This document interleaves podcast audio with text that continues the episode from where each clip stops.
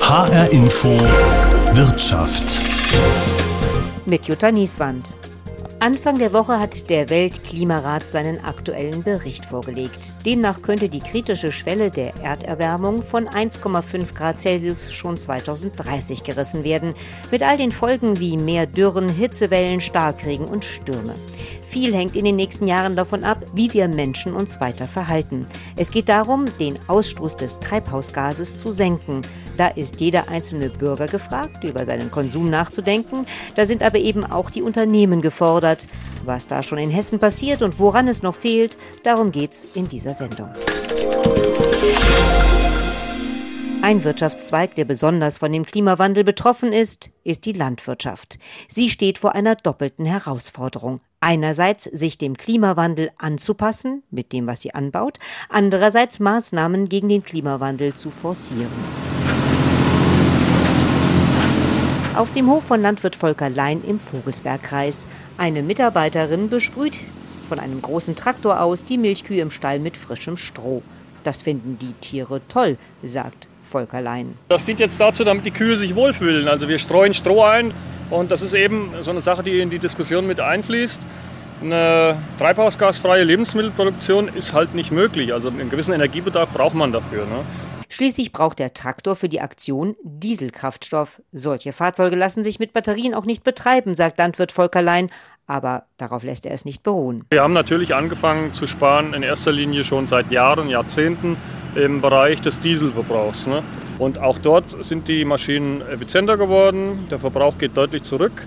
Wir haben es geschafft, soweit ich das im Kopf habe, seit 1990 die äh, Emissionen um, ich glaube, knapp 30 Prozent schon zu verringern. Ne?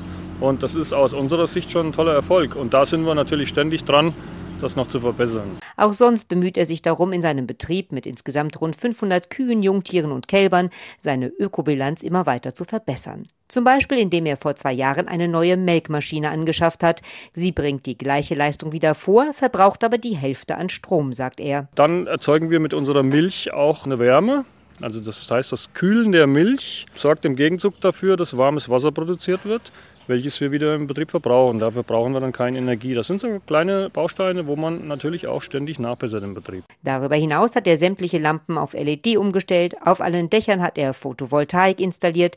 Seine Tiere füttert er mit dem, was er auf seinen Ackerflächen anbaut. Und er betreibt eine kleine Hof-Biogasanlage. Das Geräusch, was Sie jetzt hören, das ist das ähm, Geräusch des Rührwerkes der Biogasanlage. Dort wird dann der anfallende Wirtschaftsdünger, sprich der äh, Mist und die Gülle, die werden verrührt und werden auf eine ja, gewisse Grundwärme gebracht, um die 40 Grad. Und in diesem Bereich, 40 bis 45 Grad, entsteht dann Methan welches als Biogas äh, verstromt wird. Im Hintergrund hört man also das Rührwerk, das dieses Material mischt und man riecht es auch. Das hier entstehende Biogas wird für die Strom- und Wärmegewinnung genutzt. Wir produzieren im Jahr ca. 1,4 Millionen Kilowattstunden Strom und verbrauchen in dem Betrieb äh, ca. 100 bis 150.000 Kilowattstunden Strom. Das heißt, wir erzeugen zehnmal so viel Bioenergie, wie wir Energie im Betrieb verbrauchen. Und das ist für mich Nachhaltigkeit pur. Was er selbst an Strom nicht braucht, speist er ins Stromnetz ein. Darüber hinaus vermeidet die Produktion des Biogases über 90 Prozent des sonst anfallenden Methanausstoßes in die Atmosphäre, so Landwirt Volker Lein. Und Methan wird ja bekanntlich auch für den Treibhauseffekt verantwortlich gemacht. Er würde sich nur wünschen, dass solche Anlagen vom Staat mehr gefördert werden, denn natürlich spürt er auch auf seinen Feldern den Klimawandel durch die Trockenheit der letzten Jahre. Auch Bernhard Krüsken, Generalsekretär des Deutschen Bauernverbandes, hält solche Maßnahmen für wichtig, um etwas fürs Klima zu tun. Grundsätzlich sieht er drei Bereiche, in denen die Landwirtschaft dem Klimawandel, von dem sie ja unmittelbar betroffen ist, gegensteuern kann. Das erste ist die Klimaeffizienz und die Ressourceneffizienz. Das heißt, äh, dass wir weiterhin an effizienteren Produktionsverfahren arbeiten, die mit weniger Aufwand mehr Ertrag bringen, so dass sozusagen der Klimafußabdruck der erzeugten Produkte pro eine des erzeugten Produktes sinkt, weil alles, was in Richtung Extensivierung äh, läuft, äh, einmal den Flächenbedarf erhöht und zum anderen dazu führt, dass die Klimabilanz schlechter wird. Der zweite Punkt setzt an bei dem großen Thema erneuerbare Energien. Da hat die Landwirtschaft natürlich auch eine klare Position, weil die meisten erneuerbaren Energien kommen aus dem ländlichen Raum, Wind, Sonne, Biomasse oder sind landwirtschaftsnah erzeugt. Da haben wir noch Potenzial, bei dem Landwirtschaft auch den Entlastungsbeitrag für andere Sektoren noch steigern kann. Ein Beispiel ist ähm, das Thema Biomasse, das Thema Bioenergie. Also wir können zum Beispiel dem Verkehrssektor nachhaltig erzeugte Biokraftstoffe zur Verfügung stellen. Die dritte Säule dieser Strategie ist das Thema Kohlenstoff senken. Böden, Wald und landwirtschaftliche und forstwirtschaftliche Stoffkreisläufe sind ja im Grunde die wichtigsten und wenigen Möglichkeiten, die wir haben, um ähm, Kohlenstoff dauerhaft wieder der Atmosphäre zu entziehen und in diesen Systemen unterzubringen.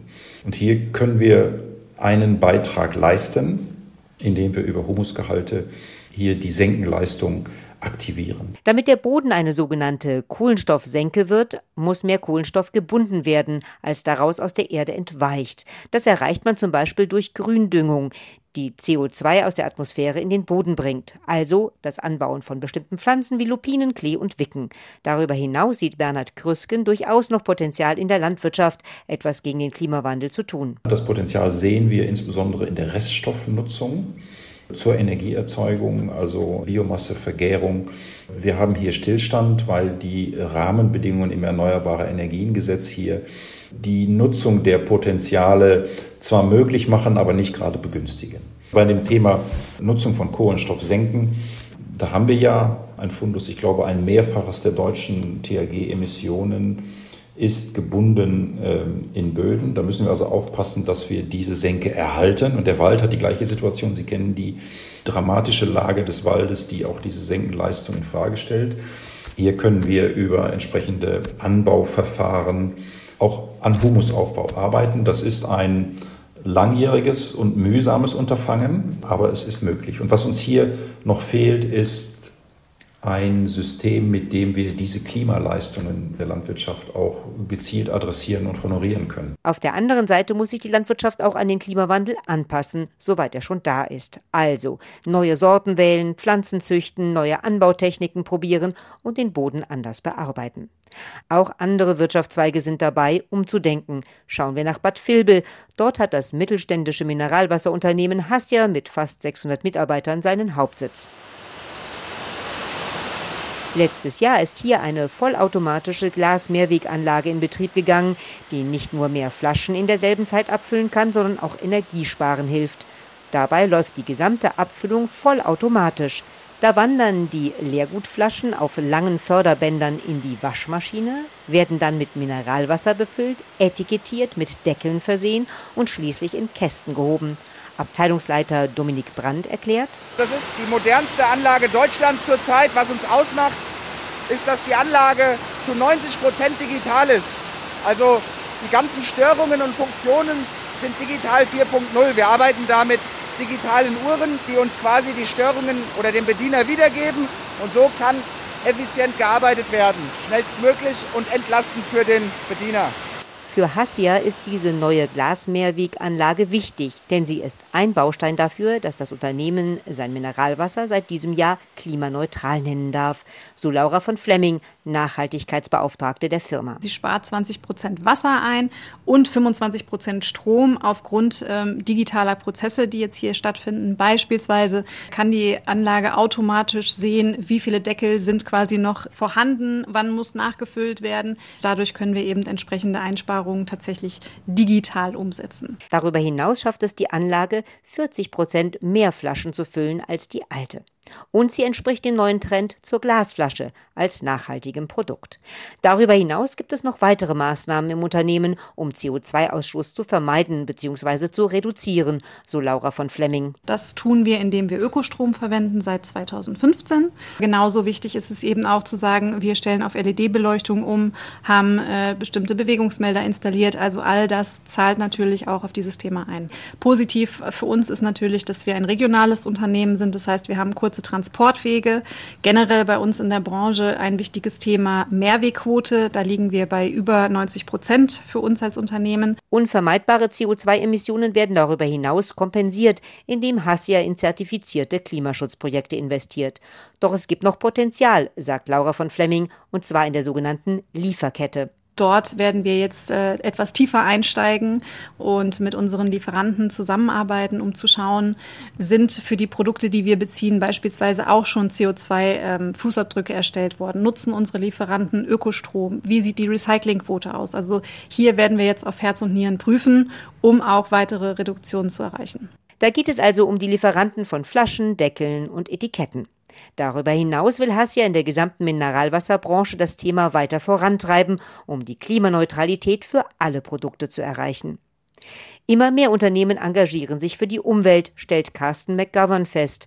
Er ist Geschäftsführer der Hessischen Landesenergieagentur, die unter anderem Firmen berät, wenn sie mehr Klimaschutz betreiben und mehr Energieeffizienz erreichen wollen. Zum Teil kommen Unternehmen von sich aus auf die Agentur zu, zum Teil spricht sie aber auch Unternehmen direkt an. Dann gucken wir uns die Situation vor Ort an und stellen dann fest gemeinsam, dass es Ansatzpunkte gibt zur Reduzierung zum Beispiel von Energieverbräuchen Klassisches Beispiel ist eine Druckluftanlage bei Produktionsbetrieben. Wenn da eine äh, Druckluftanlage irgendwo installiert ist und Sie da reinkommen in einen Bereich und es zischt überall, dann weiß man, da geht irgendwie Luft verloren und das bedeutet natürlich auch, dass irgendwo der Druck nicht mehr so stark ist und dann Energie auch verloren geht.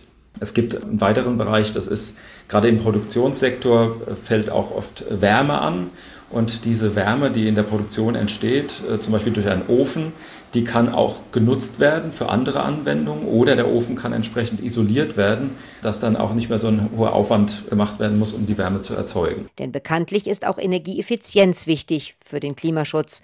Also Energieverbrauch analysieren, um ihn dann zu reduzieren. Dazu gehören dann auch der Einsatz von LED-Leuchten im Unternehmen, die Ausstattung des Fuhrparks mit Elektrofahrzeugen, die Digitalisierung von Produktionsprozessen oder die Installation einer Photovoltaikanlage auf dem Dach.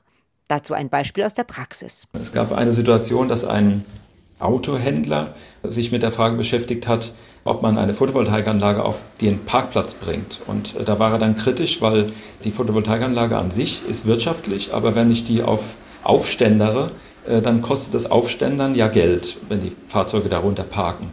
Und in der Kombination äh, mit einer weiteren Überlegung wurde dann aber ein Schuh draus, nämlich deswegen, weil das Unternehmen dann erkannt hat, die Ausstellungsfahrzeuge, wenn die nicht mehr im Freien stehen, dann werden die auch nicht mehr so schmutzig. Und dann muss ich die nicht ständig waschen. Und dann spare ich mir die Kosten fürs Waschen. Und übrigens auch die Kosten für den Mitarbeiter, der die ganze Zeit nichts anderes zu tun hat, als die Fahrzeuge zur Waschanlage zu bringen. Und das Ganze stellte sich dann so dar, dass dann für das Unternehmen wirtschaftlicher war, äh, die Photovoltaikanlage aufzuständern, die Fahrzeuge darunter zu haben, äh, Geld zu verdienen mit dem Strom und gleichzeitig den Mitarbeiter, der dann äh, bisher immer die Fahrzeuge woanders hingeschickt hat, produktiver einzusetzen. Doch auch wenn immer mehr Unternehmen sich diesen Themen stellen, ist die hessische Wirtschaft noch gespalten, stellt Carsten McGovern fest. Es gibt sehr engagierte Unternehmen, es gibt aber auch ganz viele Unternehmen, die an der Stelle erstmal abwarten und auf die wir tatsächlich zugehen und äh, die wir versuchen zu erreichen über ihre Branchen, über äh, bestimmte Verbände. Äh, die IHK sind wichtig, die Handwerkskammern sind wichtig, äh, um an die Unternehmen heranzukommen, denen erstmal überhaupt zu vermitteln, was könnt ihr denn machen, was sind Ansatzpunkte, äh, die euch auch als Unternehmen nicht überfordern, die euch vielleicht sogar etwas bringen, weil wenn ich den Energieverbrauch senke, wenn ich unnötige Energieverbräuche abstelle, dann spare ich ja nicht nur äh, CO2-Emissionen, sondern ich spare auch noch Geld. Und das ist auch ein starkes Motiv für viele Unternehmen, äh, dass sie da hinterher sind. Deswegen sind auch viele schon unterwegs und tun da auch einiges. Und da helfen wir dann, die konkreten Ansatzpunkte zu finden und dafür zu sorgen, dass das Unternehmen dann weiter erfolgreich auf dem Markt tätig sein kann. Da braucht es auch mal den ein oder anderen Schubser von außen, meint er. Tatsächlich ist es, glaube ich, schon so, wenn man es beobachtet, dass äh, viele Dinge dadurch stattgefunden haben und auch Nachfragen nach Beratungen da sind, weil es Regulierungsauflagen gibt, weil es bestimmte gesetzliche Anforderungen gibt, die man erfüllen muss. Das ist auf jeden Fall eine Triebfeder für die Unternehmen. Ein weiterer Bereich ist allerdings auch, dass die Unternehmen erkennen, dass es für sie und für ihr Image und für ihr Produkt sehr wertvoll sein kann, wenn sie sich mit dem Thema beschäftigen, weil die Endkunden danach fragen, weil die Zwischenhändler nachfragen, dass sie etwas anbieten wollen, was auch bestimmten Standards entspricht. Es gibt ja auch Unternehmen, die machen Werbung damit, dass sie klimaneutral äh, sein wollen. Corporate Social Responsibility nennt man das dann immer schön, also die Verantwortung, die wir als Unternehmen für die Welt, aber auch das soziale Zusammenleben, auch die Ökologie übernehmen. Das sind Triebfedern, die äh, eine Rolle spielen und wo auch viele Unternehmen schon wissen, wenn wir da nichts tun, dann haben wir im Wettbewerb auch zukünftig keine Chancen. Aber es gibt natürlich auch die Unternehmen, äh, die ganz viel zu tun haben, die viele Nachfrage haben, die in ihren Abläufen drin sind und die jetzt momentan auch wenig Zeit dafür haben, sich jetzt auf neue Entwicklungen einzustellen.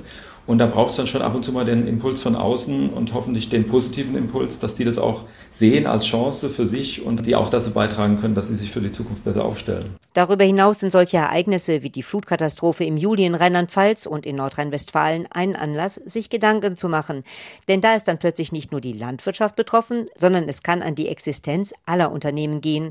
Das weiß man auch im Industriepark Höchst, wo das Thema Nachhaltigkeit schon seit Jahren einen hohen Stellenwert hat und damit eben auch die Frage, wie lässt sich der CO2-Ausstoß reduzieren, so Joachim Kreising, Geschäftsführer des Betreibers Infrasurf Höchst. Die mit sicher Abstand größte Maßnahme und Investition ist die Abschaltung des Kohlekraftwerkes hier. Wir haben unser Kohlekraftwerk Ende letzten Jahres abgeschaltet und ersetzen dieses Kraftwerk momentan durch moderne Gasturbinenanlagen. Gas ist aber auch noch nicht die letzte Lösung, oder?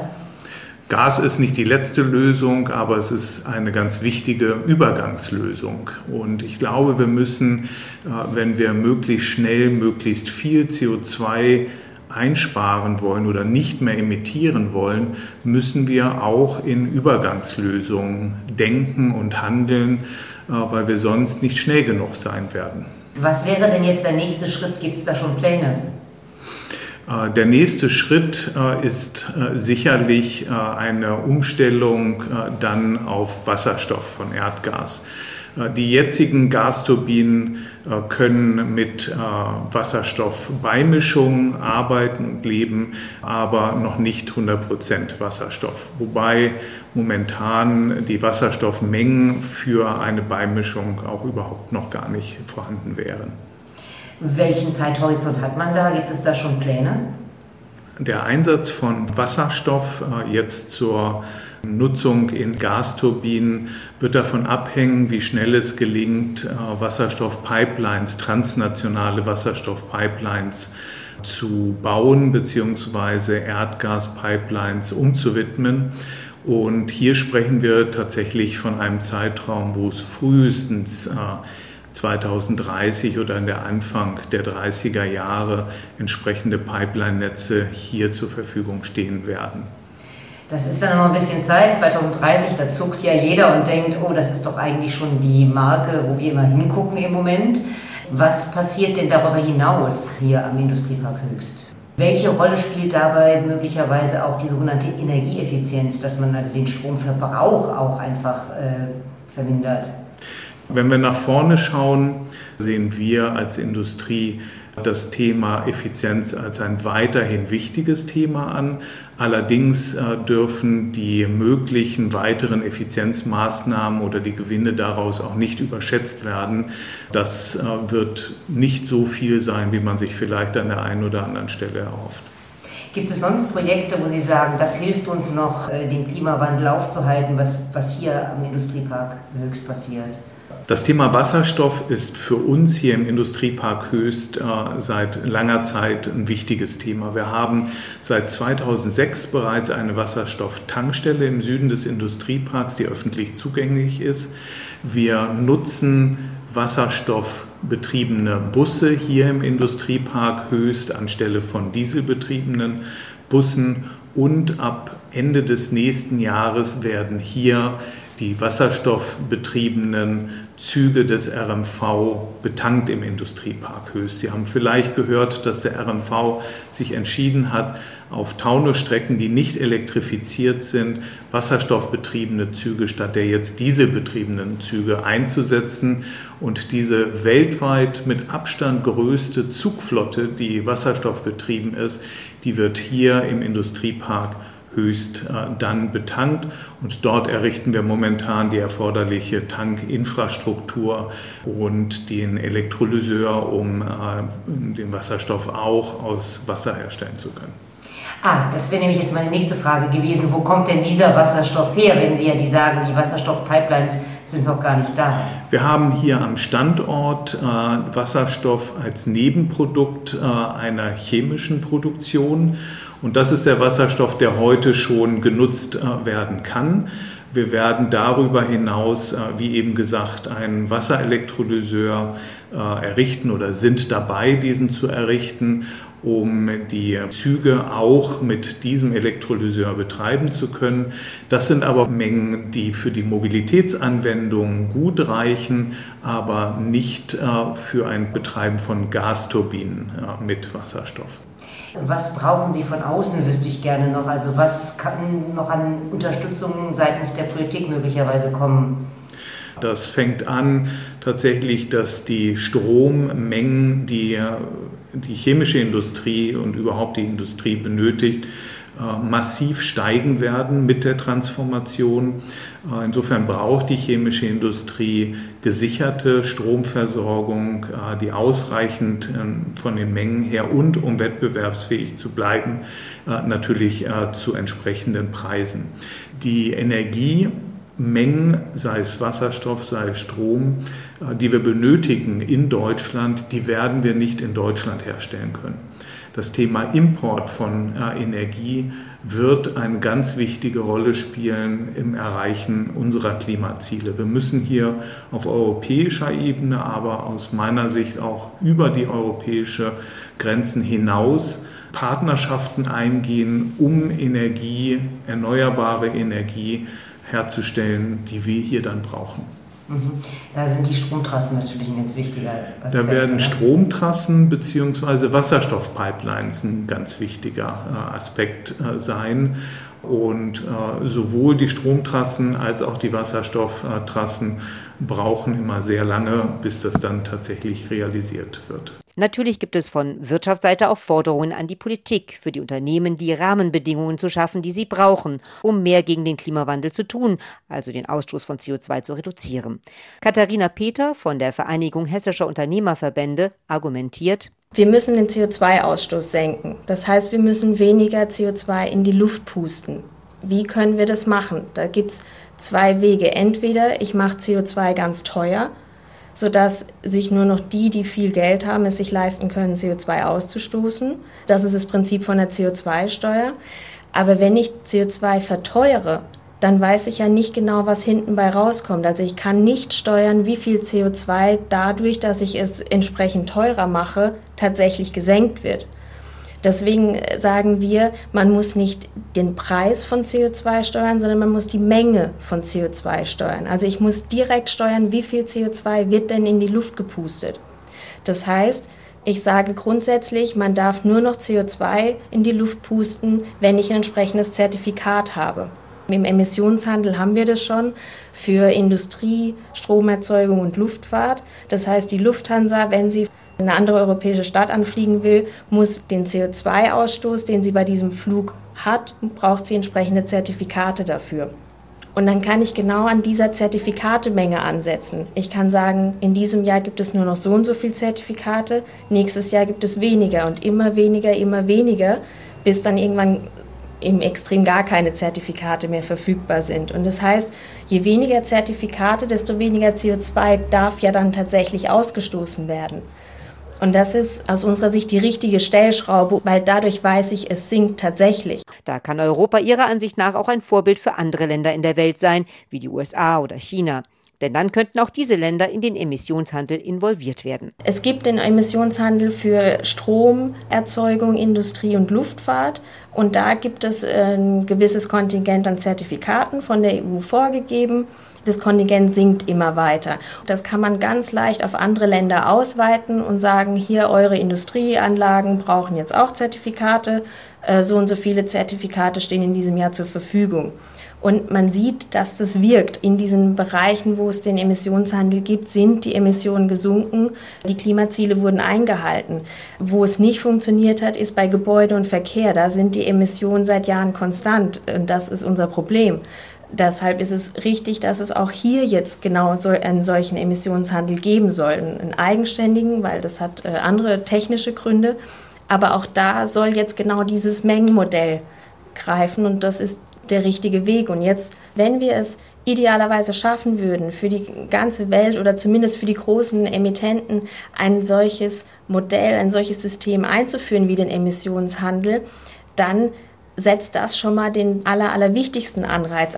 Das Schöne daran ist, auch wenn ich weiß, dass ich von Jahr zu Jahr weniger Zertifikate zur Verfügung habe, dann muss ich mir was einfallen lassen. Also dann bin ich darauf angewiesen, irgendeine Lösung zu finden, wie ich denn dann in fünf Jahren ohne diese Zertifikate auskomme. Und das fördert den Erfindergeist, da auf Lösungen zu kommen, an die wir heute noch gar nicht denken. Und das dürfen wir aber umgekehrt nicht von vornherein zu stark einschränken. Also wenn wir jetzt schon Lösungen vorgeben, weil wir aus heutiger Sicht glauben, dass das die Lösung sein wird, dann vertun wir möglicherweise eine Chance, dass es vielleicht auch noch eine ganz andere Lösung geben wird. Katharina Peter setzt also auf den Erfindergeist in den Unternehmen, der neue Wege findet, nicht nur die Umwelt zu retten, sondern auch, weil es wirtschaftlich Sinn macht, sich da weiterzuentwickeln. Auch Carsten Neuhoff, Energieexperte am Deutschen Institut für Wirtschaftsforschung DIW, hält es für wichtig, dass die Politik Anreize schafft, dass in innovative Technologien investiert wird, insbesondere in Branchen, die immer noch einen hohen CO2-Ausstoß haben. Die Herausforderung im Endeffekt ist, wenn ich Stahl klimaneutral herstelle oder Plastik oder Zement, sind da Mehrkosten gegenüber den konventionellen Herstellungsprozessen bedingt. Ähm, die müssen irgendwie in den Produktpreisen abgebildet sein. Das führt dann auch dazu, dass ich eben Stahl, Zement oder andere CO2-intensive Grundstoffe effizienter einsetze. Aber wenn ich jetzt Stahlpreise einfach nur erhöhe in Europa, dann kommen halt Importe aus anderen Regionen dazu. Und hier gibt es eben die Idee, dass man einen Klimabeitrag erhebt. Dass dieser Klimabeitrag erhoben wird auf die Herstellung von Stahl in Europa, aber auch auf den Import von Stahl. Und wenn der Stahl oder Stahl als Produkt exportiert wird, wird dieser Klimabeitrag erlassen. Damit kann das Anreiz in die gelangte Wertschöpfungskette gegeben werden. Damit kann sichergestellt werden, dass auch im Endeffekt die Nutzer von den Materialien zu den Mehrkosten beitragen von klimaneutraler Produktion. Und mit dem System können wir dann europaweit eben auch die Transition zur Klimaneutralität der Schwerindustrie finanziell unterstützen und die Anreize schaffen für mehr Recycling, für effizienten Materialeinsatz. Und diesen Klimabeitrag umzusetzen als Ergänzung zum europäischen Emissionshandel, das wäre eine gute Lösung hatten wir auch in einer umfassenden Studie für die Europäische Kommission so bewertet. Allerdings ähm, wurde jetzt als erster Vorschlag von der Kommission vorgestellt, ein Vorschlag, der erstmal Grenzausgleich vorsieht und der ist einfach politisch schwieriger umsetzbar und auch administrativ und juristisch äh, mit einigen Pferdefüßen besetzt. Grundsätzlich sieht er aber vor allem Deutschland und die Europäische Union auf einem guten Weg, hat sie doch Mitte Juli mit ihrem Programm Fit for 55 vorgestellt, wie sie zur Klimaneutralität auf EU-Ebene gelangen will. Die Chancen stehen seiner Ansicht nach gut. Wir haben die Technologien in der Zwischenzeit für alle Sektoren, den Weg zu gehen. Wirtschaftlich ist es alles stemmbar. Es fehlt jetzt im Endeffekt ähm, klares politisches Commitment die notwendigen Rahmenbedingungen zu schaffen, dass die Maßnahmen auch umgesetzt werden. Und dazu haben wir, glaube ich, mit dem Klimaschutzgesetz, das auch noch ein bisschen weiterentwickelt werden sollte, jetzt zumindest mal einen Rahmen, wo man sagt, das ist das, was bis zum nächsten, übernächsten Jahr passieren soll, das ist das, was in den Sektoren passieren muss. Das Zweite ist für mich die ganz große Veränderung jetzt, dass wir sehr lange immer redeten, ja, wir müssen Emissionen mindern, um wie viele Prozent auch immer wurde dann diskutiert. Und ich glaube, jetzt ist akzeptiert, dass wir Klimaneutralität erreichen müssen. Und das ist sehr viel klarer. Damit kann ich was anfangen als Privatperson, als Bürger, als Wähler, auch als Unternehmen. Ähm, und ich weiß, ist das eine Perspektive, die klimaneutral ist oder nicht? Und kann sehr viel besser dann auch die Maßnahmen darauf abstimmen habe auch nicht mehr diese Abwägung, ist es vielleicht günstiger im Verkehrssektor oder im Gebäudesektor Emissionen einzusparen. Wir müssen in beiden Sektoren klimaneutral werden. Da haben wir nicht mehr diese Abwägung, den schwarzen Peter hin und her schieben. Letztlich sollten also alle an einem Strang ziehen, denn nur so kann auch die Wirtschaft dazu beitragen, dass die Warnung des Weltklimarats Anfang der Woche nicht einfach verpufft.